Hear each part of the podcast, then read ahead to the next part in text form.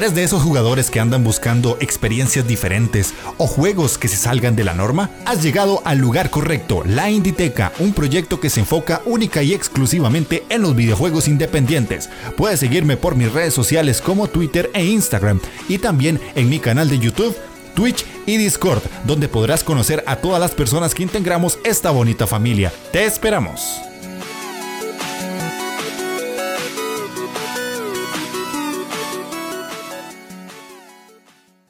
Hola jugones, ¿cómo están? Sean bienvenidos a la Inditeca, el podcast dedicado exclusivamente a los videojuegos independientes. Yo soy Jeff de Astora y el día de hoy estamos en un podcast con un tema bastante interesante e incluso polémico. Para que no se diga que aquí no se hablan de polémicas. Me traje a dos personas que ustedes posiblemente, si me siguen de alguna manera, los tendrán más que mapeados.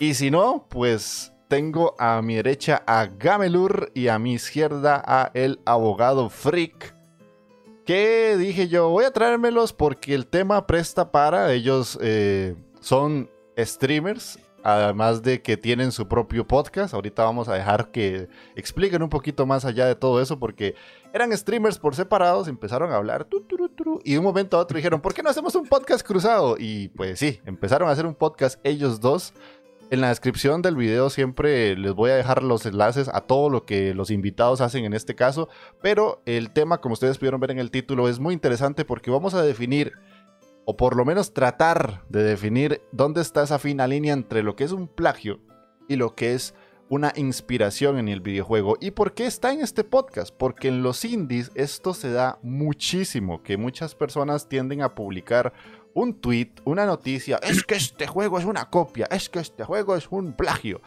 Vamos a tener un tema interesante, entonces como me gusta decirles, pónganse cómodos, agarren su mando, presionen start porque iniciamos partida. Y bueno, ya para iniciar el programa vamos a presentar de nuevo a estos dos invitados que ya estuvieron acá de forma individual por un podcast con el abogado. Hablamos sobre los, las emociones y los sentimientos en los videojuegos y con Gamelur hablamos un poco más allá de los juegos independientes, que fue un podcast que empezó con un tema de los indies y se desvió por otros y llegamos y por ahí tenemos otros temas pendientes por hablar porque la verdad es que los indies dan para mucho, así que Abogado, bienvenido a la Inditeca por segunda vez. ¿Cómo estás? Muchísimas gracias antes que nada, Jeff, por invitarme ya por segunda vez. Yo ya me siento aquí como en casa y estoy haciendo memoria, tío, la, primera vez que vine, todo lo que yo comenté que hacía y como ahora hago nada de lo que te dije y hago totalmente cosas diferentes. Pero bueno, creo que va un poco en, tono con mi personalidad eso. Eh, decirte que es un placer estar aquí contigo, compartir pantalla y también con el compañero en GameBlur, que como bien has dicho, tenemos un poco en común y ya le tengo ya más que visto también. Sí, ya ese nivel de confianza está llegando a, situaciones peligrosas, diría yo. Se pasa, se pasa la raya. El Gamelur, ¿qué me dice, compadre? ¿Cómo está? Bueno, bueno, bueno. Inditeca, volvemos a vernos después de haber pasado juntos algo muy bonito, como ha sido el E3. Mm. Lo hemos vivido juntos casi entero. Y de verdad, muchísimas gracias por haberme invitado otra vez a, este podcast tuyo. Ok, entonces les voy a dejar presentarse. Ahí, si, si querés hacer la intro para que quede grabada y todo, podrías compartirnos la introducción de tu podcast con el abogado. ¿Alguna vez has querido saber más de tus videojuegos favoritos? Pues estás en el lugar indicado. Bienvenido a Reflejando el Juego el podcast donde indagaremos más allá de los títulos para conocer sus orígenes, curiosidades y secretos. Bravo, bravo, bravo, bravo, bravo, bravo. La primera le salió bien. Pues sí, ahí está. Eh, como les dije, les voy a dejar en, la descripción del, del, video y en los audios el link para que vayan a escuchar el podcast que tienen ellos ahora, que como acaba de decir Gamelur, tratan de ir un poquito más allá, no solamente es un podcast de videojuegos porque sí, sino que ellos hacen investigación, desarrollan temas un poco más profundos de lo que normalmente se ven en webs o en videos de YouTube. Y este, tratan de hacer un contenido bastante rico en el sentido del aporte que pueden hacer para que nosotros, a partir de una saga, a partir de un juego en específico, comprendamos más cosas. Hace poco sacaron uno de Binding of Isaac, que está bastante bueno para que lo vayan a escuchar y este les den el apoyo también por ahí.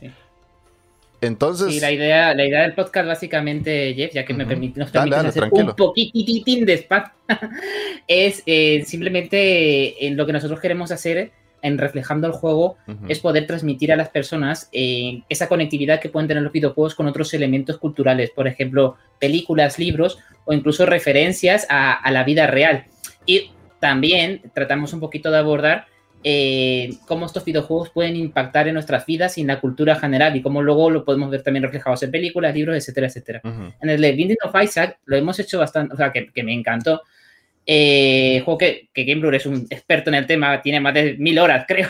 Oh, qué va, qué va. Eh, por ejemplo, tratábamos el tema de, de las referencias a los enemigos que aparecen en el título, como muchos tienen mucha relación con, con escritos de la Biblia está bastante interesante, la verdad. Si la gente se anima a meterse en más allá del juego, pues es bienvenida a nuestro canal siempre. Sí, sí, sí. Ahí les va a quedar el enlace para que lo escuchen en iVox. Y este, vamos a iniciar con el tema porque se las trae. Eh, la idea de este programa surge a partir de un tweet que yo me di a la tarea de responder de una persona que decía de dónde había un plagio en un juego indie. A mí hasta que me ardió la sangre. Yo, esto no es un plagio, hijo de puta. Eh, entonces le empecé a responder a la persona y cuando ya le dije cuál era la diferencia entre plagio e inspiración y toda la parte de derechos de autor, pues entendió. O sea, fue una conversación amena en Twitter para los que creen que en Twitter solo hay hate. No, no, no, a veces se encuentra gente interesante.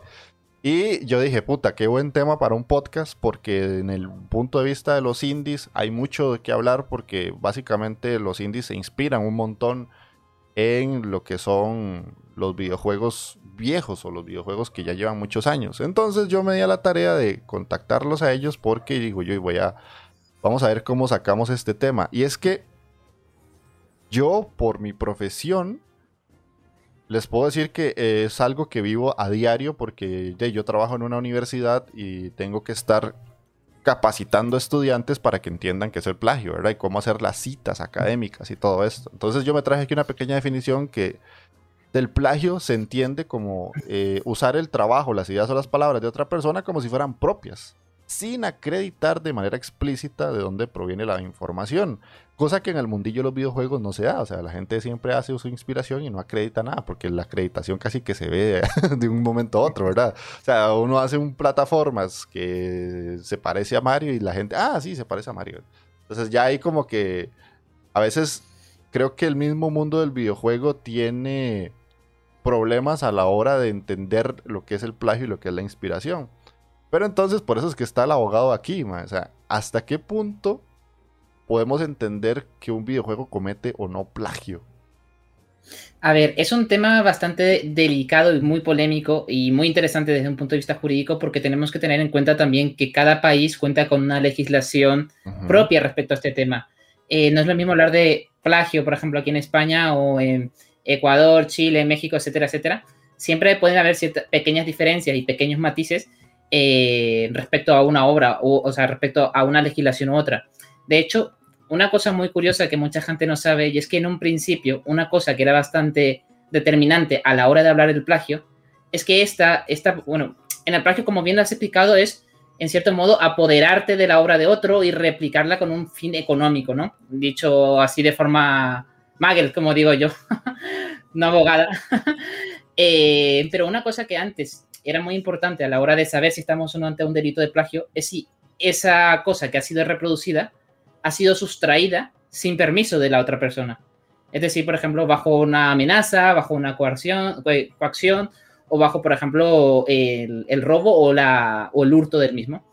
Hoy en día ese factor se ha medio eliminado, entre comillas, sigue estando escrito, te hablo del caso de España, pero eh, ya no, ya no es requisito para estar ante un tipo jurídico eh, de delito eh, de plagio. Y es bastante complicado ver cuál es la barrera realmente, y sobre todo en este mundo del sector de videojuegos. Yo creo que incluso hoy en día varios juristas se siguen planteando cuál es la, barrera, porque eh, no se da una violencia y muchas veces también no se da un fin económico para poder, o sea, la reproducción que realiza la persona no tiene un fin económico que es necesario para que haya plagio, ¿sabes? Sí, sí, es, es un tema complicado porque de hecho sucede en la música es mucho más fácil encontrarlo. En la literatura es mucho más sencillo porque ahí está súper descarado. Pero en el videojuego, como son tantos elementos, porque un videojuego tiene música, tiene arte, tiene mecánicas, tiene código, que eso es lo que le voy a preguntar ahorita a Gamelur, tiene la parte artística, o sea, son demasiadas cosas que perfectamente se pueden maquillar para que la gente diga, no, es que estoy inspirándome en. Pero entonces ahí es donde me sale la duda para un desarrollador de software. ¿Hasta qué punto cuando yo estoy imitando una mecánica puedo utilizar ese mismo código o puedo simplemente verlo y adaptarlo a mi juego? Es que ahí está, es que ahí está la, clave del asunto. Porque como bien ha comentado abogado, sí que es cierto que pues, el plagio pues, puede ser el robar parte del código, ¿no? Y mucha gente puede pensar, bueno, pues lo que hacen es entrar en el código, lo copian, lo pegan y ya está, y lo adaptan. Pero en tema de, tema de informática, se puede hacer otra cosa, que es simplemente, si tú tienes los conocimientos, ves cómo, es el juego y puedes eh, escribir tú con tu propio código y a tu manera la misma mecánica o el mismo escenario o el mismo mundo o el mismo movimiento del personaje y no lo estás robando per se, no estás mm. cogiendo, copiando y pegando, lo estás escribiendo tú el código, pero lo estás haciendo eh, calcado a lo que sería la versión original, vamos a decir. Entonces yo creo que ahí también está ese, ese problema en el tema digital. Y además, si me permites, Jeff, eh, una matización a lo que ha comentado GameBlur a la hora de copiar un código. Eh, si, por ejemplo, observamos otros medios, como puede ser, bueno, otros, el cine, por ejemplo, mismamente, eh, la gente suele relacionar o suele identificar el plagio de forma chabacana, por decirlo de alguna manera, cuando ve que se repiten elementos que son exactamente iguales. Es decir, la trama, la personalidad de los personajes, o por ejemplo, la historia que hay detrás de todo ello. Pero yo no estoy tan seguro que esto pueda ser o no considerado plagio porque si nos ponemos a pensar una cosa muy básica en el Mario Bros, hablando de videojuegos, ¿cuántos juegos no tienen el power-up de que lanzas una bolita de fuego? O, estrellita, o llamita, o lo que tú quieras en los primeros eh, juegos de los años 90, en, las plataformas, todos los juegos tenían una mecánica bastante similar. ¿Era eso un plagio? Claro, pero eso es una. Yo eso lo considero como una mecánica que está siendo inspirada. Pero, por ejemplo, si yo cojo y con, mis propias manos y con mi teclado escribo un código que haga que sea un mundo de ladrillos y los, y los ladrillos en vez de un interrogante tiene una exclamación y en vez de amarillo es rojo y el traje del fontanero no es un fontanero, en verdad es un carpintero. ¿eso sigue siendo un plagio? Eh, eh, de hecho, no, o sea... Claro, legalmente no es un plagio. Ajá, exactamente. A mí me ha pasado, así como comentario, he visto desarrolladores de videojuegos, hablando de, siempre en el sector, voy a tratar de centrarme ayer, que yo me voy mucho por las ramas, eh, en el sector de los videojuegos, yo conozco gente eh, que, ha, ido, por ejemplo, publicando en Twitter, en su Facebook, en sus redes sociales, elementos que han utilizado en sus juegos o eh, han comentado cómo han desarrollado su menú cómo han hecho ciertas físicas y luego eh, se han visto totalmente imposibilitados a la hora de actuar frente a gente que ha cogido ese material y lo ha utilizado. ¿Sabes? Yo creo que también eso eh, afecta, o sea, que es muy importante a la hora de tener en cuenta si estamos o no delante de un plagio, el hecho de si estamos o no haciendo pública antes de registrarlo o antes de tener algún derecho real de autoría eh, de la misma. O sea, tenemos que tener cuidado a la hora de compartir esta información con el, público en general. Porque puede pasar lo que dice Gameblock, que cogen y te copian, pa, pa. Sí, sí, de hecho. y eso normalmente se puede ver como una forma de, jugársela mucho, como estar ahí en esa línea de que te pueden demandar o no, porque ahora, antes de empezar a grabar, nosotros estábamos, bueno, más que todo ustedes dos estaban debatiendo un tema interesante que es por qué si hay juegos en las stores que claramente tienen características muy, muy, muy marcadas o muy similares a otros, ¿por qué esos juegos sí se venden y por qué todavía se pueden acceder y comprar? Que era que abogado el que los decía que hay muchos juegos en la eShop que básicamente uno los ve y es como, ok, esto literalmente es la misma mecánica, solo que le cambiaron la skin, pero yo lo puedo seguir comprando. ¿Por qué creen que sea eso? Pues yo creo que es por lo que ha dicho abogado, porque legalmente no es un plagio. Mm. Y ahí está, ahí está el problema, que es que juegan con esa línea fina entre lo que es un plagio y lo que es una copia. Y claro, yo creo que ahí las, las stores no pueden meter mano por ese mismo, por ese mismo tema. Que me corrija abogado si me equivoco, ¿vale? Es que yo creo que estamos ante, sobre todo en el sector del videojuego, del videojuego donde eh, estas cosas son un poco más em, virales, más virales, se dan a conocer a un público mayor en una, en un menor, en una menor cantidad de tiempo. Estamos ante el problema que yo creo que Game la dio con la clave, ya de entrada, que es el hecho de copiar algo. O sea, tenemos que definir, o sea, marcar, deberíamos marcar una diferencia entre lo que es el plagio y lo que es copiar. Y una vez definamos cuál es esta frontera entre ambos, entre ambos, eh, entre ambas cosas, eh, ver si copiar podría o no ser considerado hasta cierto punto un delito. Y si sería o no bueno eso. Porque estoy pensando eh, en el caso de, de la mecánica de Nemesis del juego en Shadow of Mordor, creo que se llamaba este juego de, inspirado en el mundo universo del Señor de los Anillos, que hubo cierta polémica porque Warner, voy a decir Warner, aunque sé que el estudio no se llama Warner, pero como Warner es la macroempresa que está detrás de todo, voy a decir Warner, perdonadme público si no estoy haciendo referencia directa a From Software, creo que se llama también el estudio o no. Ay, no. Ay, eh, bueno, no recuerdo el nombre. Eh, pero el caso, que registraron ciertas mecánicas que eran bastante interesantes a la hora de vencer a un enemigo, una forma de pensar y reaccionar que tenía la IA del enemigo, eh, la registraron. ¿Y qué pasa? Que ese elemento no puede ser utilizado en otros videojuegos sin que se pueda, sin, sin tener una aprobación o un permiso o, un- o una autorización por parte de Warner, ¿vale? Y eso es algo que marca la diferencia, porque ahí estamos ante algo que ha sido registrado.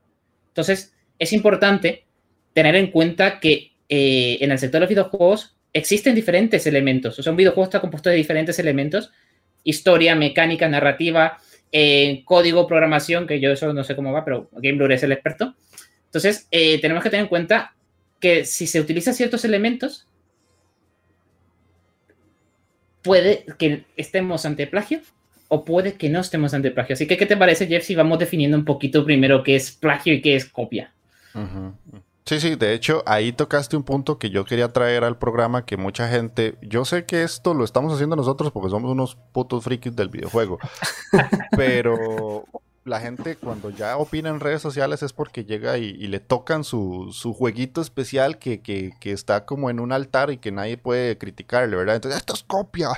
Entonces, creo que a la gente se le olvida que existen las patentes. O sea, si yo patento algo, ya puedo reclamar. Si no, simplemente es algo que acabo de crear y listo. O sea, puedo decir que alguien está copiando mis diseños y todo, pero el no estar patentado, no tengo un respaldo legal y hasta cierto punto de marca que me permite a mí hacer un reclamo. O sea, yo tengo el logo de la Inditeca. Cualquier persona en estos momentos puede usarlo y crearse su propio programa con ese logo y yo no puedo hacer nada porque eso no está patentado. Ni la marca, ni el logo, ni nada. O sea, no, Bueno, no tú me llamas. sí, porque me cobras, ¿verdad? Pero básicamente eh, el roguelike no es una marca patentada, el Souls-like no lo es, entonces también hay que entender un poquito eso. Cuando nosotros, por lo menos en el punto de vista mío, en la bibliotecología, tratamos el tema del plagio y las copias, es digamos que cuando yo recibo un libro que es exactamente igual a otro, que le cambiaron dos, tres cositas, el nombre, la portada o la edición está mal hecha y uno dice esto está mal. Entonces te das cuenta que es un plagio. Cuando un estudiante agarra, copia, pega texto en un trabajo de él y no hace una referencia al autor de donde sacó eso, ahí estamos en problemas de plagio. Mientras que en el sector del videojuego yo no puedo decir, es que usted está haciendo plagio porque acaba de hacer un Metroidvania, que es un género que todos nos inventamos porque agarramos Metroid y Castlevania y lo mezclamos. O sea, eso no está patentado. Esa es una de las tantas cosas que yo quería decir siempre porque cuando escuchaba temas de esto o gente posteando sobre esto, yo decía, es que no, no puedes hacer un plagio de algo que no está registrado con una patente o una marca. Y ahí es donde empieza la parte de la inspiración, que es el otro tema. que traíamos nosotros acá. No sé, Gamelur, si tenés vos alguna definición entre lo que es copia y lo que es inspirarse desde el punto de vista del desarrollador o como lo quieras ver, cuando vos te inspiras para hacer un juego, un código, un Hmm. software de algo. Yo lo tengo diferenciado de dos maneras. Una copia para mí es cuando, por ejemplo, yo imagínate que yo quiero hacer un juego Mm. y veo que mm, Fortnite está siendo pues todo un éxito. Pues cojo y copio directamente todo del Fortnite, sus mecánicas, sus gráficos, sus- su todo, cambio un par de skins, lo hago un poco diferente y lo saco a la venta o lo saco gratis o como quieras de una forma que yo me beneficie. Ajá. Eso es una copia. Hacerlo de forma intencionada sabiendo que lo estás haciendo exactamente igual o lo más parecido para que sea eh, un éxito en ventas o para que se haga famoso X. En cambio, una inspiración es, a mí me encanta The Binding of Isaac. Pues quiero hacer un juego que sea estilo el Isaac, es decir, no solamente un roguelike, sino que mantenga parte de, sus, de su esencia, pero no, no, no se va a ver igual o se va a ver parecido eh, no va a tener los mismos personajes, va a tener otras inspiraciones o va a tener otros nombres, va a tener otras cosas que van a tener un toque personal. Y no está hecho para... Aquí entramos también un poco en el tema de lo que es moral, lo que no, pero lo que está hecho y se nota cuando está hecho porque te has inspirado, porque te gusta una obra y cuando te has copiado porque ves que eso saca dinero. Es que yo creo que es bastante. Es que es un tema muy interesante, Jeff. La verdad es que te agradezco muchísimo que, que lo hayas traído porque creo que vamos a salir aprendiendo bastante aquí los tres. Eh, para mí es muy importante tener en cuenta eh, también la forma en que ha eh, sido creada el juego. Porque tú antes hablabas, por ejemplo, de tu logo, ¿no? Que tú lo has hecho. Imagínate que tú tu logo lo hayas hecho con Photoshop, has utilizado unas técnicas para llegar a esos colores. Y esa forma, ese diseño, etcétera, etcétera. Pero yo, utilizando otra aplicación, otro programa, llego, llego también a la misma conclusión, llego al mismo logo, a la misma creación, eh, usando herramientas totalmente distintas. ¿Eso podría ser un plagio o, un- o- o- o una copia? Quizás la copia sí, pero el plagio no, porque en cierto modo estoy utilizando herramientas distintas para llegar a la misma solución. Claro. Lo mismo pasaría con el tema de, de los videojuegos. Si yo cojo el Fall Guy y cojo ciertos elementos, ciertos, ciertas ideas que pueda tener el juego, pero luego lo ejecuto de una forma diferente, estaríamos ante un plagio. ¿Cuál es la, la trama más básica que todo, bueno, que nuestra generación por lo menos conoció de pequeño? ¿A quién teníamos que salvar? A la princesa, ¿no? ¿Cuántos videojuegos no tenemos de salvar a la princesa? O de salvar a tu amigo, tu hermano, o de salvar a alguien en peligro, ¿no? O sea, esa idea no, no está patentada, no está registrada, pero aún así podemos tener casos. eh, Incluso tenemos este juego tan chulo, este juego indie, que como que le da vuelta de la, la de, de tuerca, ¿cómo se llama? Bridge, ¿no? Creo que es el de... Eh, Braid, Braid, perdón, Braid, Braid, que también juega con esa idea, ¿no?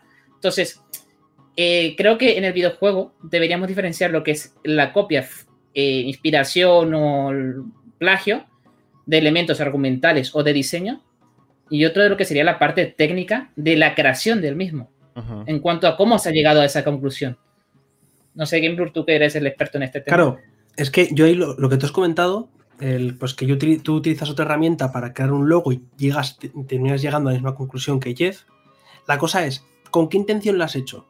¿Lo has hecho eh, viendo el logo de Jeff con anterioridad y diciendo quiero hacer este logo? Porque la cosa no es el proceso, es el producto El final. producto, exactamente. Claro, yo, tú imagínate, yo como desarrollador web hago una página web que sea exactamente igual que otra, que me encanta y que no sé qué. Pero la hago con mi propio código. La hago con mi código y la hago en otro programa, luego en tal. Pero el producto en todos los aspectos va a ser exactamente igual. Eso es una copia. Claro, pero es que ahí, ahí estás, ahí ya te estás metiendo en otro elemento, que lo decía Jeff antes, ¿no? Que tenemos que también saber diferenciar, y es el registro de lo que sería una patente y el registro de lo que sería una marca. Porque Claro, una claro, por eso, por eso no hablo de plagio, ahora mismo hablo de De copia. copia, exacto. Claro, porque un plagio, estamos hablando del tema legal, de lo que puede ser un plagio y lo que no. Yo digo de lo que es una copia. Ujú. eh, que es el producto final, da igual el medio que hayas utilizado, si el producto final es igual o es al 90% igual, es una copia. Y lo que has comentado de, de las princesas, de, que se la princesa y tal, eso no lo consideraría una copia un plagio, porque eso es una parte del conjunto, de todo el juego. Es una parte del, dentro de la mecánica, que si ya la mecánica es una parte pequeña, por decirlo de una forma, la parte de salvar a la princesa es una parte pequeña dentro de la parte pequeña, comparado con todo el conjunto. No es como si lo que estamos hablando, eh, Fall Guys, pues la gente que hace copias del móvil de Fall Guys, que es exactamente igual, pero cambian las skins, pero es que hasta gráficamente y las pruebas y todo son iguales. Es que eso, yo creo que es la clave, la clave de Game también. Porque muchas veces vemos elementos similares en un juego, que lo que decíamos antes de, detrás de cámara, elementos similares, pero eh, la gente ya va directamente y, dice, ah, no, que este juego es un, plagio, este juego es una... Simplemente es el Cuphead con otro nombre, por ejemplo, que lo estábamos comentando antes. y, y, creo que es bastante interesante, ¿no? Porque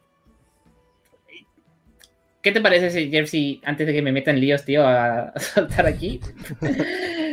por, mi cara, tío, ya te das cuenta. Eh, ¿Por qué no hablamos de ejemplos? Hablamos de ejemplos. Eh, por ejemplo, el, el juego este que tanto me gusta, tanto Inferno. Mucha gente en su día lo tildó de ser un plagio descarado del God of War. Eh, y realmente yo lo estuve jugando recientemente y las mecánicas son bastante similares, movimientos bastante igual, o sea, bastante parecidos, pero quitando eso, que podría ser una característica propia del género hack and slash, que de hecho lo es, porque tenemos de, también Devil May Cry, en Bayonetta, etcétera, etcétera, e, es un juego totalmente distinto. A pesar de que pueda manejar la cámara de forma similar, pueda manejar ciertos combos parecidos, no es una copia. O sea, perdón, no es un plagio es un juego que, maneja elementos. Entonces ahí entramos en lo de generar géneros, ¿no? Ajá, exactamente. Ahí es donde ya empieza lo que es la inspiración. Si a mí me gusta algo y quiero generar algo más parecido que lo que decía Gamelur, eso ya es inspirarse.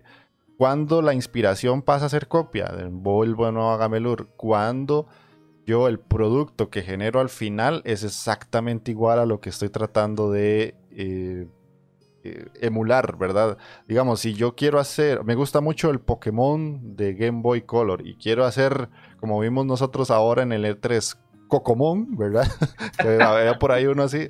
O sea, hay que tener mucho cuidado, o los desarrolladores tienen que tener mucho cuidado porque no simplemente es cambiar los skins, sino que tienen que hacer algo más para que Nintendo no llegue y les meta una demanda, o digamos Game Freak les meta una demanda por plagio en este caso, porque la marca sí está registrada, Pokémon como tal, ¿verdad?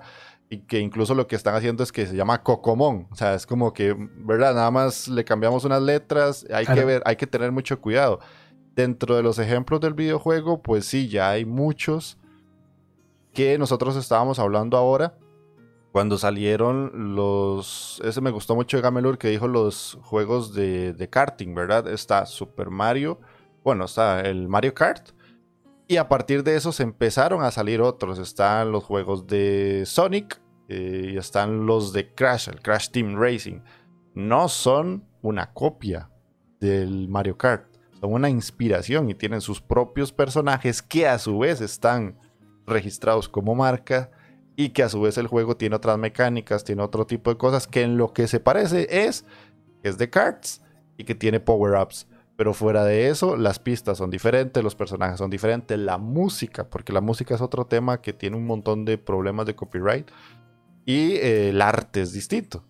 Entonces, ahí es donde tenemos que entenderlo. Y si no lo llevamos a la parte de los indies, es donde ya está mi tema. Mucha gente, desgraciadamente, cuando uno ve listas en YouTube, tops, o en Twitter, o hilos, o lo que sea, es como, eh, juegos que son copias descaradas y vos vas viendo la lista y es como, esta persona no tiene idea de lo que está hablando, pero tan mamando. Porque ya hay, como dijo Gamelur de nuevo, o sea, si a mí me gusta mucho Isaac, como en este caso yo soy muy fan de Shovel Knight y quiero hacer un plataformas, y Abogado lo dijo antes de grabar, esos juegos por sí solos ya están inspirados en otros. Y es como la inspiración de la inspiración dentro de la inspiración. O sea, es un bucle que nunca se va a terminar porque no puedes crear algo de la nada. O sea, ya todo está creado. Si quieres generar eh, una botella de agua, ese plástico ya existe y el agua sale de algún lado donde tienes que ir a recogerlo porque todo es un ciclo. Lo único es que tenés que aprender en dónde está la línea en donde te pueden demandar, que creo que es donde es el punto más importante. No sé, Gamelor, ¿qué pensás de eso? Sí, a ver, eh, la cosa la cosa importante en el tema de desarrollo de lenguaje de programación, como tú lo has dicho, está todo creado. Entonces, si yo quiero eh, crear un juego 100% original, tendría que crear mi propio lenguaje de programación. Exacto. Para que sea 100% original, porque eh, a fin de cuentas, cuando tú estás programando, estás haciendo, estás utilizando una herramienta para poder programar o para hacer tu web o tu software o tu videojuego o lo que vayas a hacer, una aplicación. Eh, gran parte vas a escribir tú el código, pero hay mucha parte o que utilizas assets, que utilizas un widget, que utilizas eh, código de otras personas escrito a tu manera. Porque para eso existe el código abierto, que bueno, eso ya da para, para mucho más. Da para, exacto, para otro podcast. Espera, espera, que yo tengo también acá la mía, lo voy a mostrar. Ya que estamos con cámara, pues lo muestro ahí. Esto, es de mi, de mi canal, gente. No, de GameFlow. Entonces, claro, eh, ahí está también ese tema, ¿no? Eh, cuando estás haciendo un. En, tema de software, en tema de programación, cuando tú estás escribiendo un código, igual lo escribes a tu manera, pero a la hora de escribir a tu manera, igual has buscado cómo, lo, cómo se hace o cómo se hace X parte. ¿Cómo puedo hacer para, lo, para las colisiones de los enemigos? Pues buscas y lo tiene una programación concreta, tú coges y lo adaptas a tu manera pero ya lo has cogido, aunque, lo, aunque no le hayas copiado y pegado tal cual, pero ya has utilizado eso para inspirarte. Pero es que ahí yo creo eh, que también tenemos que diferenciar, y igual me estoy metiendo en terreno pantanoso para lo que son mis conocimientos en tema de creación de videojuegos, en cuanto a lo que estabas comentando, pero creo que tenemos que diferenciar lo que son herramientas y lo que es obra. Es decir, desde mi punto de vista, eh, yo creo que los assets, como has comentado, en este caso serían como decir ladrillo, cemento, son herramientas o materiales que tú estás utilizando. No es, la, no es una obra ni es una creación. Son herramientas. Claro, claro. Claro, bueno, por eso digo, a, eso voy. O sea, que yo creo que ahí tenemos que diferenciar qué es realmente la obra y qué, estamos cogiendo de otra obra y qué elementos forman o son comunes, una base. O sea, es como que yo me ponga a decirte, imagínate que estoy diciendo que me estás plagiando porque yo he usado un lápiz y un papel para escribir una historia. Que el hecho de que tú estés usando lápiz y papel no quiere decir que me mm. estés copiando per se, ¿sabes? Es ahí por donde yo quiero tirar. Eh, no sé, creo que es. Deberíamos tener eso en cuenta también a la hora de diferenciar. Sí, sí. A mí se me hace muy difícil realmente pensar en juegos que actualmente podamos considerar plagios de otros juegos. Yo sí les traigo, yo les dije, les traía un ejemplo que era súper interesante porque hace muchos años salió el Flappy Bird, que fue un juego que de, revolucionó mucho la parte de los videojuegos móviles, por más mierdoso que fuera, porque para mí era un juego como de solo hacer tap y tap y, infinito. Ok, está bien, no me voy a meter en eso. Pero si uno lo busca a día de hoy en la store de Android, porque yo me le cago a Apple, este, cuando uno pone Flappy Bird ya no sale. O sea, me sale Fabi Bird, Strange Bird, Stippy Bird, Flappy Crush, Sloopy Bird, eh, Flappy Crow. O sea, y es el mismo juego. Yo siento que esto es eh, como el desarrollador ya, ya quitó el juego, ya no hay forma de que uno pueda conseguirlo de manera legal. De mucha gente empezó a hacer exactamente el mismo juego para tener el éxito que tenía el, el dev anterior. Pero mm, me imagino que él por sí solo tampoco quiso como meterse en problemas legales y empezar a demandar a mucha gente. Ahí está lo que pone el abogado. Sí, son los mismos que me salen a mí. O sea, es como mil y un bichos bird, ¿verdad? Que brincan y brincan a partir del tap. Y ahí sí hay, yo siento que estos sí son copias así descaradas, mínimo copias, o si no, este, se pueden demandar porque las mecánicas son las mismas, casi que los colores de los tubos son casi iguales, el bicho, todo lo que se hace. Habría que revisar muy a profundo, pero yo creo que en este caso sí. Y hay otro caso que cuando salió PUBG, no sé si ustedes se acuerdan que empezaron a salir muchos juegos similares a PUBG hasta el punto que llegamos a Fortnite, ¿verdad? Que ya Fortnite hizo como su propia vuelta de tuerca, pero en celular habían un montón de juegos que eran de disparitos mundo abierto y este Battle Royale. No sé si se acuerdan de esas, de esas épocas. Sí, sí, sí. sí. Es más, en. es- donde, donde más ocurre lo del tema de los plagios es los móviles. Ajá. Porque se hace mucho el tema de cuando hay un juego que lo está petando en PC y en consolas y no, hay, no está en móviles, lo que Ujú. hace mucha gente es traer su versión barata o su versión plagio a móvil. Sí. Otro ejemplo es el que os he comentado antes, el Run Guys, que es una copia súper descarada del Fall Guys. Primero, por el nombre. Ajá. Segundo, de verdad, buscáis, eh, buscáis la, cualquier cosa de Run Guys en, en Google y es que el banner es igual. En plan, eh, los monigotes gráficamente son iguales, pero les cambia un poco la skin. Las letras son iguales. Son iguales. Eh, las pruebas que se hacen son iguales. Eh, visualmente, el cómo se ven hasta pues, eh, las zonas acolchaditas, los, los tubos, todo es que se ve exactamente igual. Sí. En serio, es que es increíble.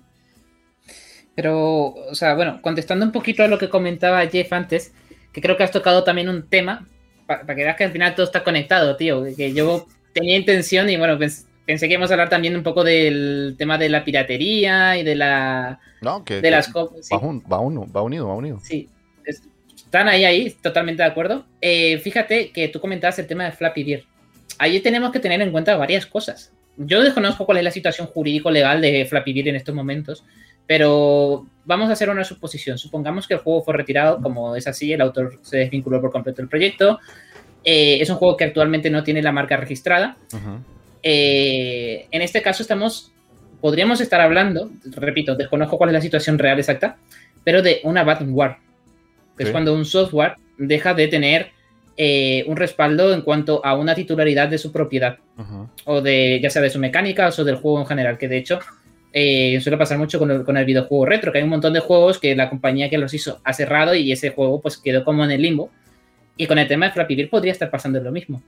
Entonces, igual no haya persona que pueda reclamar los derechos de Flappy Bird o no haya una persona que, eh, que, que tenga ahí el- la potestad para poder decir este juego es mío me pertenece o me estás copiando, me estás plagiando, porque recordemos también, eso es algo que hay que tener siempre en cuenta, que para que para poder hablar de plagio, para hablar de plagio tenemos que tener, eh, el plagio tiene que, o sea, tiene que eh, concurrir ciertos elementos y uno de Ujú. ellos es eh, la autoría, Sí. el derecho de autor, o sea, tú tienes que tener la propiedad o la titularidad sobre ciertas, ciertas mecánicas, elementos o cierta, sobre cierta marca, sobre cierta historia.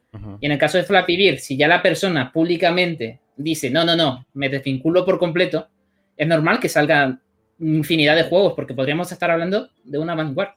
Y respecto a lo que dice el otro juego que comentaba GameBlur, el Run Guys, que lo estoy mirando y es bastante, bastante evidente el, el aquí el este. Eh, dos cositas. Bueno, en el sector móviles pasa un montón, que seguramente lo habéis escuchado alguna vez o en algún momento os ha pasado, que sale un juego que es una copia de otro juego, sea Super Mario o el Sonic Rush, cualquier juego, eh, y al poco rato o a, lo- a la semana este juego eh, ya no tiene, ya no está en la Play Store. Sí, Porque-. La, la compañía lo ha quitado, le han puesto una denuncia, una reclamación, etcétera, etcétera. Entonces ahí sí estamos ante un caso de plagio real Ujú. porque en ese caso, o sea, el hecho de que el juego se haya quitado es que quiere decir que alguien lo ha reclamado. Entonces, es muy importante para que se dé el tipo, el tipo penal de- del plagio, que exista esa autoría que respalde los derechos de esa obra. Y ha pasado más de una vez, que han quitado el juego y a la semana ha vuelto con otro nombre, que yo qué sé, me estoy inventando. En vez de, pasar, de llamarse Run Guy, se llama Run Boys, ¿sabes? Te puede pasar. Y además, es lo que comentaba antes, ¿realmente vosotros pensáis que esto puede ser un plagio o es un juego inspirado? Se parece bastante, es, es verdad que se parece bastante, comparten elementos, pero la mecánica es distinta, es un juego que se desbloquean los elementos con micropagos, los escenarios son distintos, la Hombre. música no es igual. Distintos, distintos. Hay, hay una... Claro, es- esa, es la, esa es la línea, esta es la línea, aquí está la línea, Ahí está la línea, la línea. exactamente. esta es la línea. Claro. Entonces, ahí está la línea entre deja de ser un plagio legalmente, pero es una copia. Que es lo que estaba comentando yo, lo que te he dicho antes. Que por eso yo eh, en estas partes no estoy diciendo, la mayoría de veces intento, intento evitar decir la palabra plagio. Intento decir copia. Porque, como tú has dicho, legalmente el plagio es robar directamente el código. Entonces, claro, yo intento decir ahora mismo copia. A mí me dio mucha pena, Jeff, cuando pasó el juego este que comentábamos antes, el de... en Chains, el de... Ah, ya, ya traigámoslo de una vez. Sí, eh, que te digo ahí. El Enchanted Portals, que es un juego español que tiene una inspiración bastante fuerte en Cuphead, que creo que en su momento fue incluso uno de los más sonados porque la gente les tiró mucho hate a los developers por la forma en la que se ve el juego. O sea que ellos incluso dijeron, hay una entrevista que les hicieron en lo que dicen que no se esperaban una respuesta tan negativa para con la gente porque el juego sí está inspirado ellos lo dicen. Nos gustó tanto Cuphead que quisimos hacer algo similar.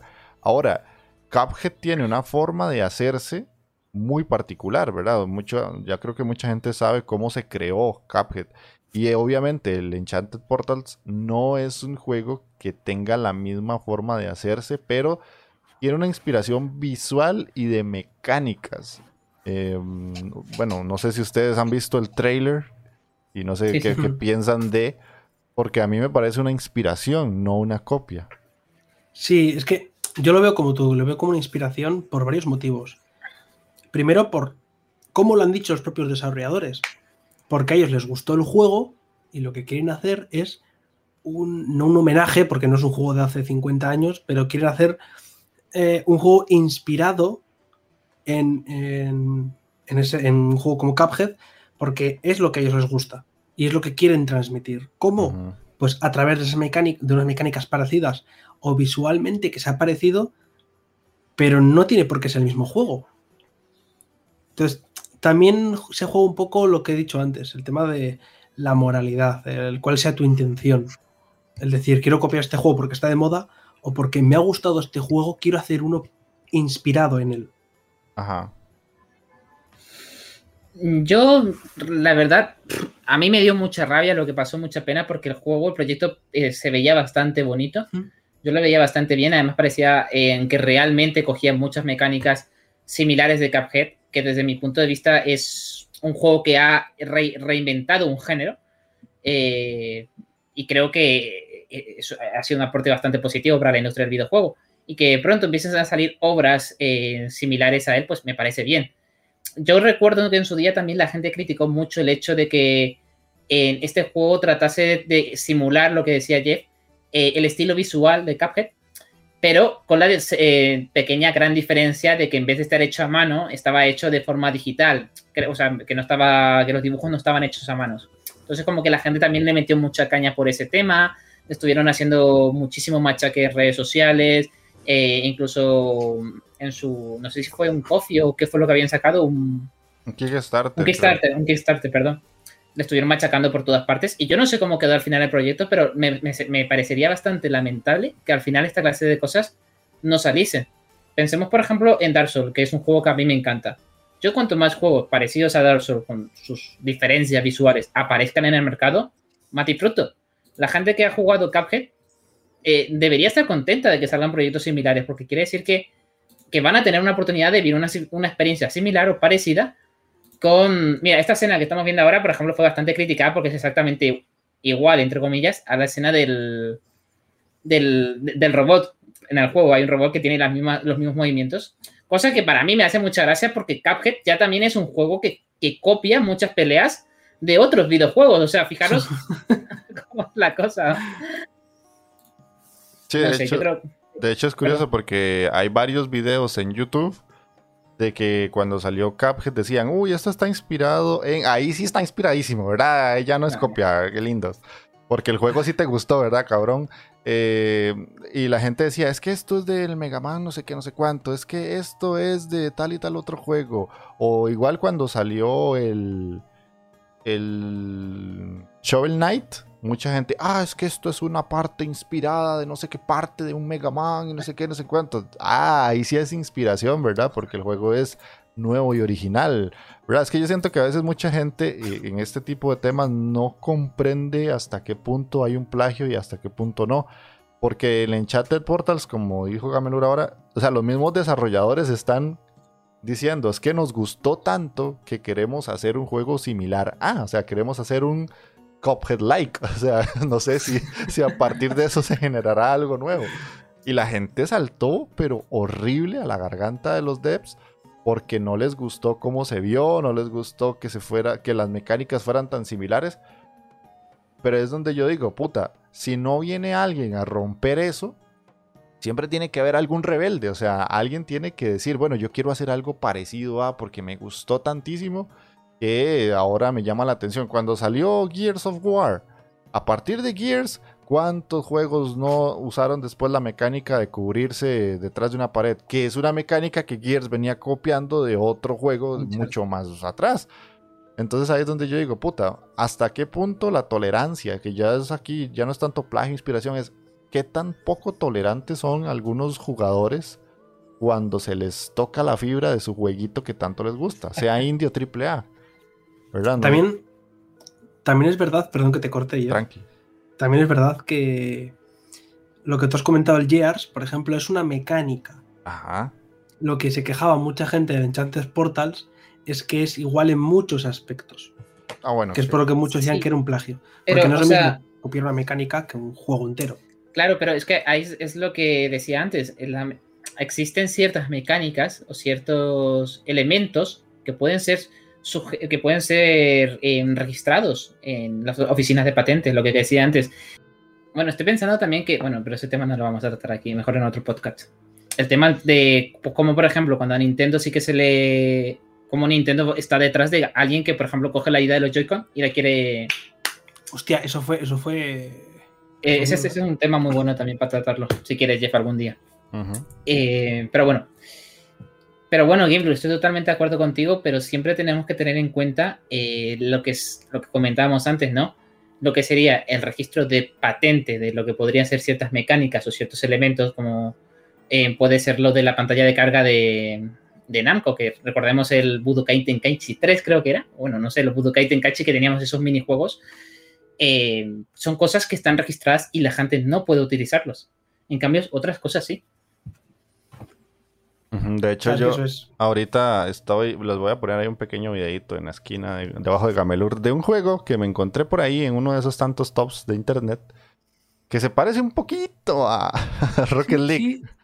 Se, se me hace, se me parece mucho, ¿eh? Sí, sí. Sí, Pero ese, ese tiene historia, ese juego. Ah, este se llama Turbo League, que salió para Android y iOS y básicamente es un Rocket League descarado. Lo único es que la bola tiene unos números, los autos son diferentes, las explosiones al meter el gol obviamente no son iguales. Eh, no sé ustedes qué piensan de un juego de este tipo. Es de móvil.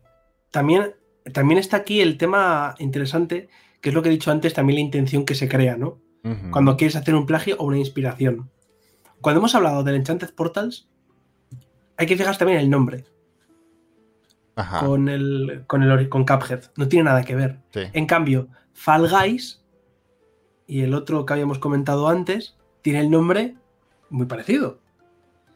Y este tiene el nombre muy parecido. Ajá, ¿Por qué? Porque está pensado para crear confusión, exacto. para que la gente se piense que ese es el juego. Y no solo para Ujú. crear confusión, sino que además de eso, mucha gente a través de este tipo de cambio de nombres se va y va- hasta pagan. O sea, es que eso te puede generar una posibilidad de, de generar dinero. Porque estás creando algo en el que va a decir alguien, uy, es que yo no me puedo permitir comprarme el... Bueno, ahora es gratuito el, Rocket League, pero yo no lo, no lo puedo pagar pero quiere jugar algo parecido. Va y se mete a la store y dice, uy, Turbo League, se parece, es muy similar. Y estos juegos en su gran mayoría a veces tienen micropagos. No sé este, la verdad lo, encontré para hacer el programa. Pero en algunos casos, y eso lo decía eh, Stefan, los juegos que son una copia o tratan de plagiar, en su mayoría por detrás llevan una mala intención que es generar dinero, ¿verdad? Y ahí es donde también hay otro problema muy grande. Entonces, por eso fue que les puse este juego, porque me llamó mucho la atención. Cuando lo vi, dije, puta, este sí ya, este ya está pero como pero otro nivel. cuidado, Jeff, hay una cosa en que no tenemos que pensar. Hay que tener mucho cuidado con eso. No, no, no por el hecho de que un juego sea bastante similar, parecido, como puede ser este juego que has puesto en pantalla. No por el hecho de que genere dinero, quiere decir que haya una. mm, te esté haciendo algo mal. Al Ah, fin y al cabo, obvio, gana- obvio, sí. generar dinero es algo que todos queremos, o sea, de alguna manera buscamos ingresos con nuestros trabajos. Y que este juego genere dinero no quiere decir que sea, o sea, el hecho de que se esté generando dinero no tiene por qué ser algo malo, ¿vale? O sea, eso es bastante, hay que tenerlo en cuenta. Y repito, o sea, ¿esto realmente es una copia?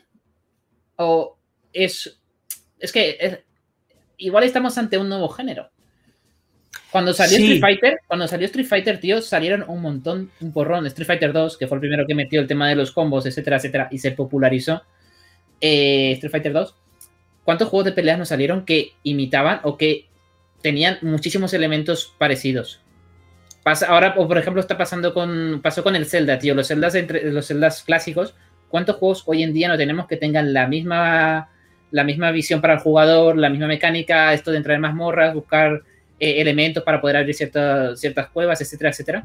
O como puede estar pasando con todos los juegos que hemos dicho. Igual estamos ante un género nuevo, como puede ser este caso. Claro, pero es que ahí volvemos a lo que he dicho antes, la intención. Y ese juego que se llama eh, no sé qué League, no sé qué Guys. pero ahí denota cuál es la intención, que quieren que se confunda con que se hacer la copia directa. Tú imagínate que sacan un juego que se llama eh, The Story of Zelda o The Legend of Zelda. Es que, pero ahí, eh, es que eso tienes que tener mucho cuidado, señor, porque el hecho de que haya una intencionalidad de querer relacionar una marca con otra o querer relacionar una cosa con otra, no, no, necesariamente tenga que ser un delito o una falta, ninguna. No, no, claro, ningún tipo penal, ¿vale? Por eso he dicho copia. Copia. Repito. Claro. Pero, y ahí repito, ¿e-, ¿es, ¿es eso malo? O sea, es malo, claro, es malo en el sentido de que puede hacer caer en el error a una persona que te le pille por, por banda, que piense que está comprando el producto original.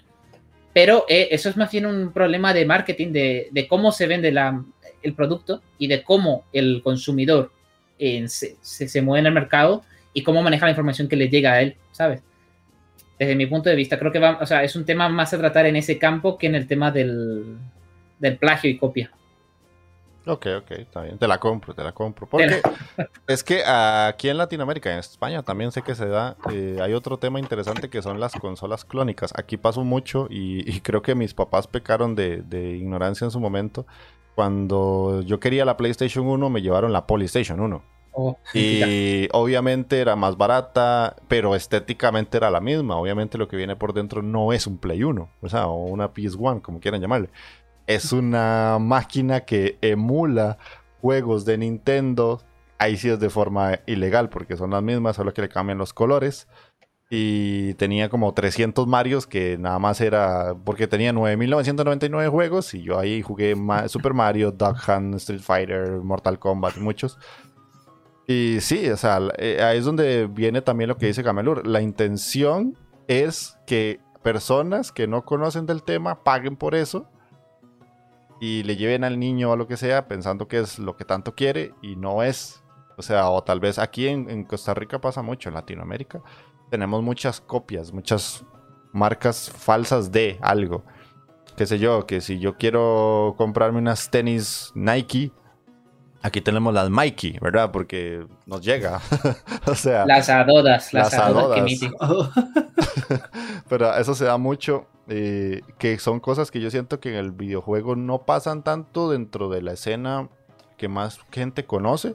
Pero si ya nos vamos al sector móvil, es donde ya se llega a esos límites con este Turbo eso, Eso, señor, ahí ya estamos ante un caso, un tipo diferente que se parece o tienen elementos en común, pero no es el mismo. El de la falsificación. Sí, la falsificación, exactamente. Que no, es lo mismo que, que el plagio. El plagio. Por eso, pero de igual manera, sí, estás, tratando, estás tratando como mm. dos temas que se parecen mucho, pero que siempre hay como una idea de aprovecharse de la inocencia de las personas o tratar de aprovecharse también de la malinformación de la gente, que es más que todo lo que, para lo que yo quería hacer este programa era eso, como para tratar de informar un poquito más a las personas, porque me parece que en Internet sobran los artistas y los creadores de, texto que piensan que porque ponen que un juego indie es inspirado eh, ya, es una copia, que eso es lo que a mí sí me hierve la sangre porque muchos desarrolladores independientes, ellos mismos lo dicen, los que yo he entrevistado me lo han confirmado, cuando tratan de hacer un juego es porque ya no se crea ese tipo de género o ese tipo de juego que tanto les gustaba. ¿Ustedes conocen a alguien que es exactamente eso? Que es Víctor Bijuda. Con los Wooden GP, él lo que me dijo en la entrevista fue, es que ya no hay juegos de carreras como los que yo jugaba, entonces me tocó hacerlo. Y agarró muchos elementos de los juegos que tanto le gustaban a él y creó su propio juego que se llama Wooden GP y a partir de eso ya ahora tenemos dos. Entonces, en el indie, específicamente en la escena independiente, pasa mucho esto. Y si no pasara, no tendríamos juegazos que a día de hoy muchos conocemos, que el Isaac, que el Shovel Knight, que el Hollow Knight. O sea, esos juegos son inspiración en muchos otros anteriores. Y puedo seguir porque la lista puede ser eterna.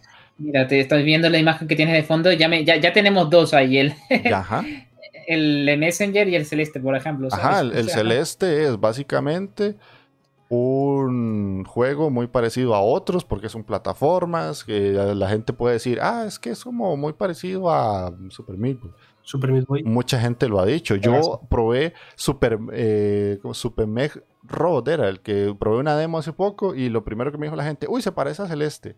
Ok, se parece, sí, pero no es lo mismo. Las mecánicas son totalmente diferentes y el personaje es distinto y tiene una mecánica súper interesante. Eh, The Messenger, ¿qué dice la gente? Ah, es que es el Ninja Gaiden, pero indie. Hey, de algún lado tiene que inspirarse. O sea, no, no puedes crear algo así mágicamente. Voy, voy a crear, no sé, un dito que no es un dito. O sea, no, no se puede. Por ejemplo, yo estoy, ahora que comentáis el celeste, yo estoy jugando, me estoy terminando ahora mismo el Sunblaze. El Sunblaze. Que es muy, muy parecido al celeste en muchísimos aspectos, pero no es un plagio. No. no ni una copia. No. es ni una copia, porque no tiene nada que ver. Tiene, la, vamos a decir, la estructura de pues, niveles cortos, que mueres mucho, y ya está. Eso es todo.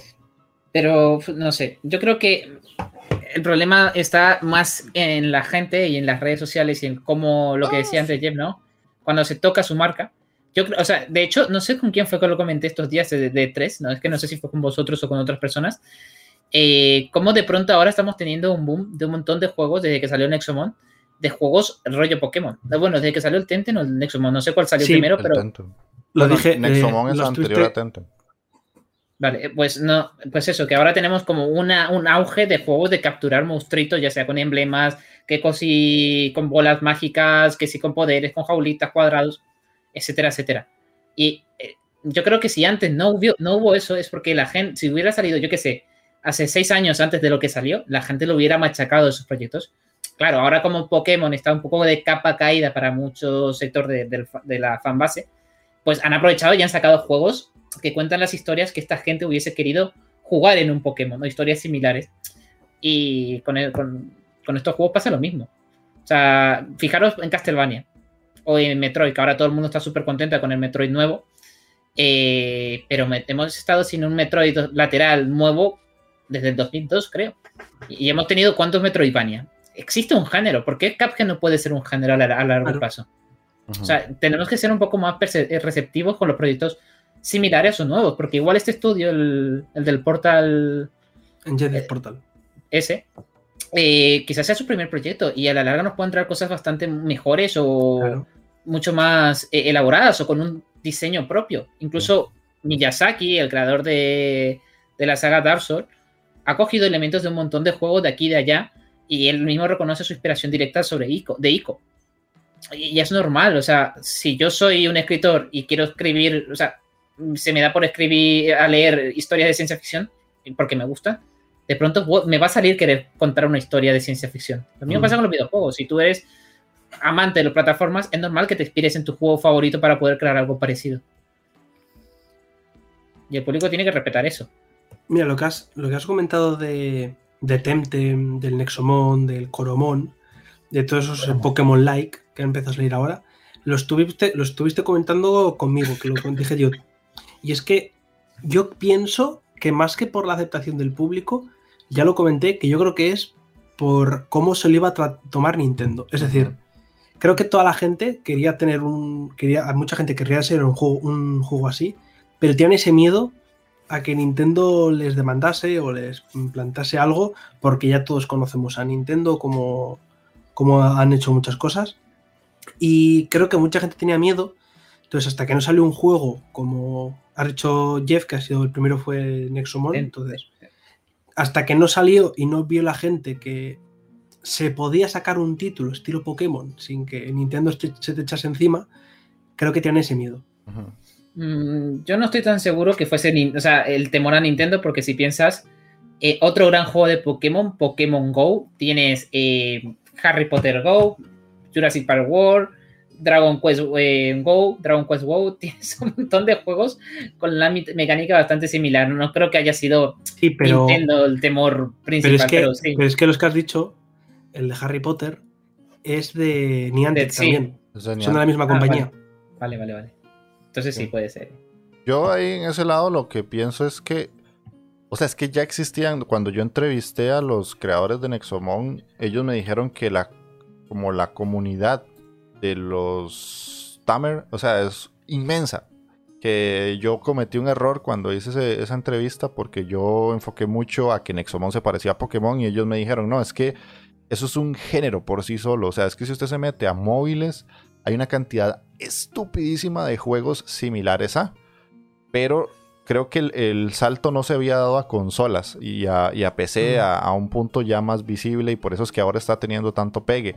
Y llegó Temtem y dijo, bueno, ni siquiera es que quiero hacer un juego como Pokémon, sino que quiero hacer uno que se parece a los últimos que han salido porque el riesgo es más alto, ¿verdad? No es lo mismo hacer uno pixel art que se parezca a los viejitos, que uno dice, bueno, sí, está inspirado en lo retro, que eso ya está más aceptado incluso entre los jugadores, sino que ellos están diciendo, vamos a hacer uno que se parece a los últimos que ha sacado Nintendo. Entonces ahí el a nivel de pokepelotas que tiene esta gente de querer eh, combatir contra, contra la, el poder de, de, abogados que tiene Nintendo contra demandas.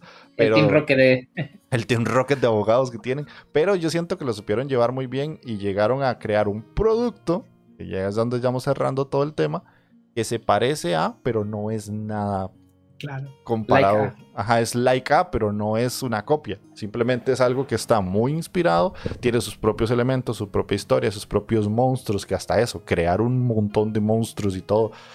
Puta, es un trabajo bastante arduo y que llega a un punto en el que le dice a otra gente, veas que se puede. Y ahí es donde entran los indies y le dicen a otros devs, es que usted puede crear su propio Metroid, Action Verge, es un Metroid, básicamente, pero es otro personaje, es masculino, es un científico, los enemigos son diferentes, las historias, la historia es diferente, pero tiene ciertos elementos de que lo puedes hacer chiquitico. No es una bola, pero puedes usar a un insecto. Ah, ahí es donde está el ingenio del desarrollador. Eso es lo que básicamente yo veo como que da mucho aporte del indie.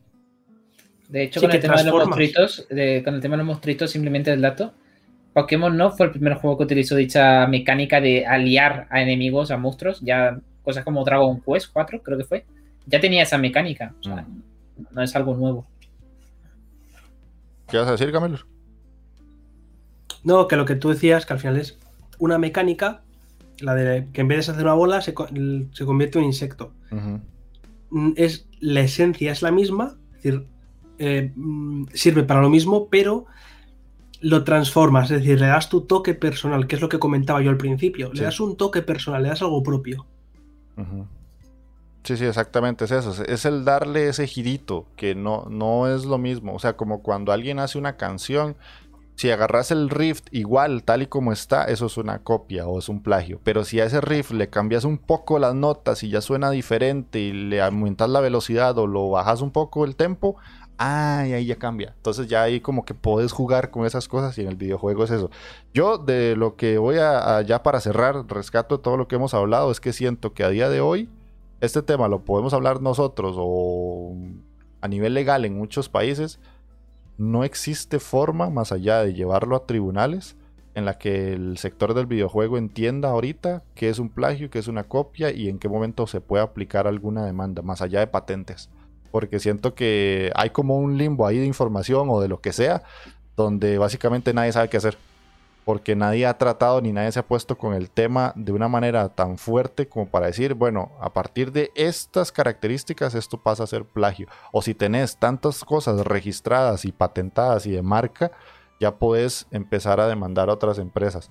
Porque más allá de las empresas muy grandes que tienen el poder económico para hacerlo, los estudios más pequeños creo que pocos podrán permitirse como contratar un abogado para decir, mira, es que me están copiando eso más allá de botámelo ya no que no, no lo quiero en tu store, eh, está difícil como llegar a un punto, no sé, Stefan, si puedes como ampliar un poquito en eso. Mm, creo que es un tema que está un poco verde, como bien comentas. No existe una legislación, de hecho, en el sector de los videojuegos, al menos aquí en España, no existe lo que es una legislación única e independiente, todo se engloba en lo que sería el Código Penal o la ley de, derecho, de derecho de autor, eh, de protección de derecho de autor. Y yo creo que igual estoy siendo un poco ingenuo, ¿no? Pero no creo que realmente eh, en el sector de los videojuegos, más allá de casos muy puntuales, exista realmente un plagio generalizado. No creo que sea la tendencia. Mm. Eh, creo que es un mercado que todavía está en fase de, de desconocerse a sí mismo, como para poder definir lo que sería, cuál sería el límite, ¿no? Estamos viendo nacer géneros constantemente o maneras de jugar nuevas de forma mensual o anual. O sea, Fall Guys es nueva. Ahora Overwatch era la antigua moda. Ahora tenemos la moda de los de, de que están volviendo. O los Pokémon, ¿no?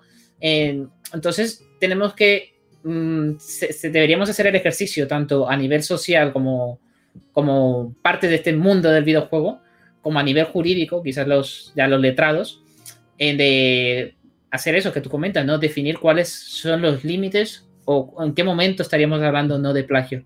También recordemos que es realmente complicado en ganar una demanda de plagio, salvo que sea bastante evidente, que donde más se, han visto casos han sido en el sector de la música y en el sector de, novelas, tal vez, o, de trabajo científico, de trabajo en el sector universitario, donde así, así, o sea, acá en España es un tema que sigue estando de moda porque lastimosamente lo vemos constantemente por parte de grandes autoridades muchas veces. Mm. Pero en obras culturales, como puede ser, con elementos culturales, mejor dicho, como el videojuego, creo que es bastante complicado. Bastante complicado.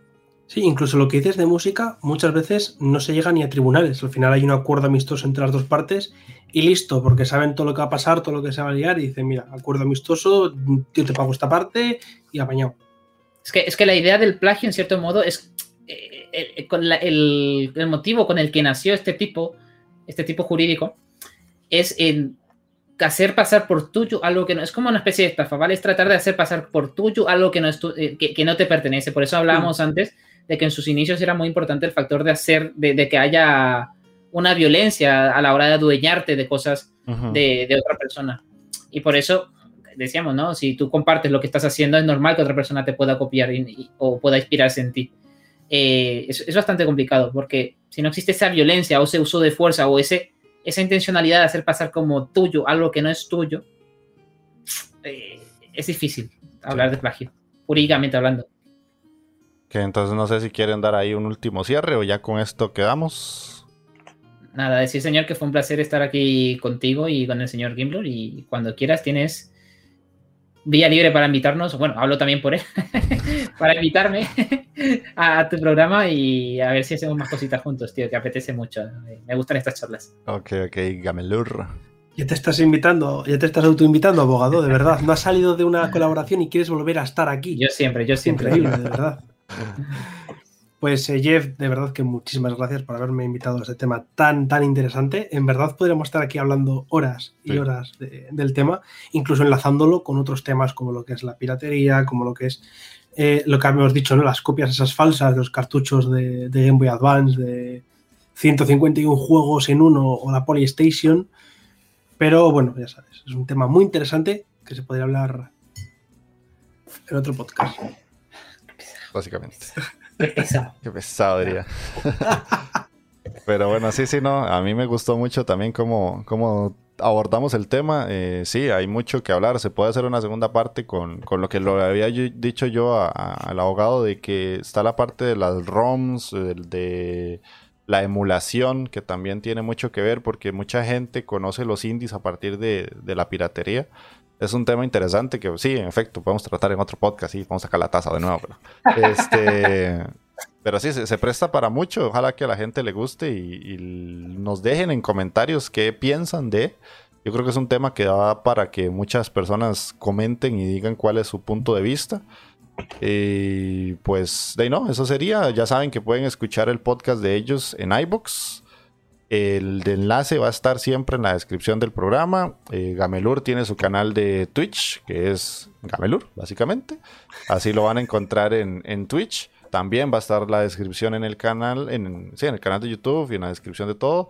Y el de Abogado Freak, que es Abogado Freak, exactamente, que pues ahora está haciendo un contenido un poquito más distinto al que tenía, como dijo ahora al inicio, pero que con la calidad de siempre que se le, que se le conoce. Entonces, para que los vayan a seguir por ahí en redes sociales, también les voy a dejar el enlace directo al Twitter de ellos y en Gamelur más que todo enfocado también al, Instagram, que es ahí donde genera la mayor cantidad de contenido relacionado a videojuegos porque hace unos posts muy bonitos de noticias y eh, juegos y datos curiosos y un montón de cosas chivas. Y que sepas, Jeff, tío, te diría que sería exclusiva, pero probablemente ya esté publicado cuando pongas este, este programa.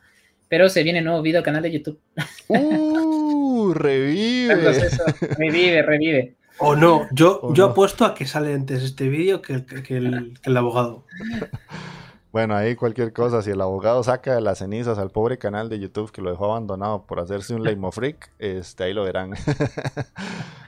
Entonces, de mi parte, eso sería. Ya saben que pueden seguirme en Spotify, Google Podcast, Anchor, Evox y el canal de YouTube para que puedan ver el podcast. En el canal de YouTube también se suben análisis de videojuegos o las pequeñas reviews y el canal de Twitch para que me vayan a ver jugar jueguitos indies bastante diferentes que mucha gente no juega porque, uy, uy, uy, son unos tibios y no juegan indies. Así que eso sería todo de nuestra parte.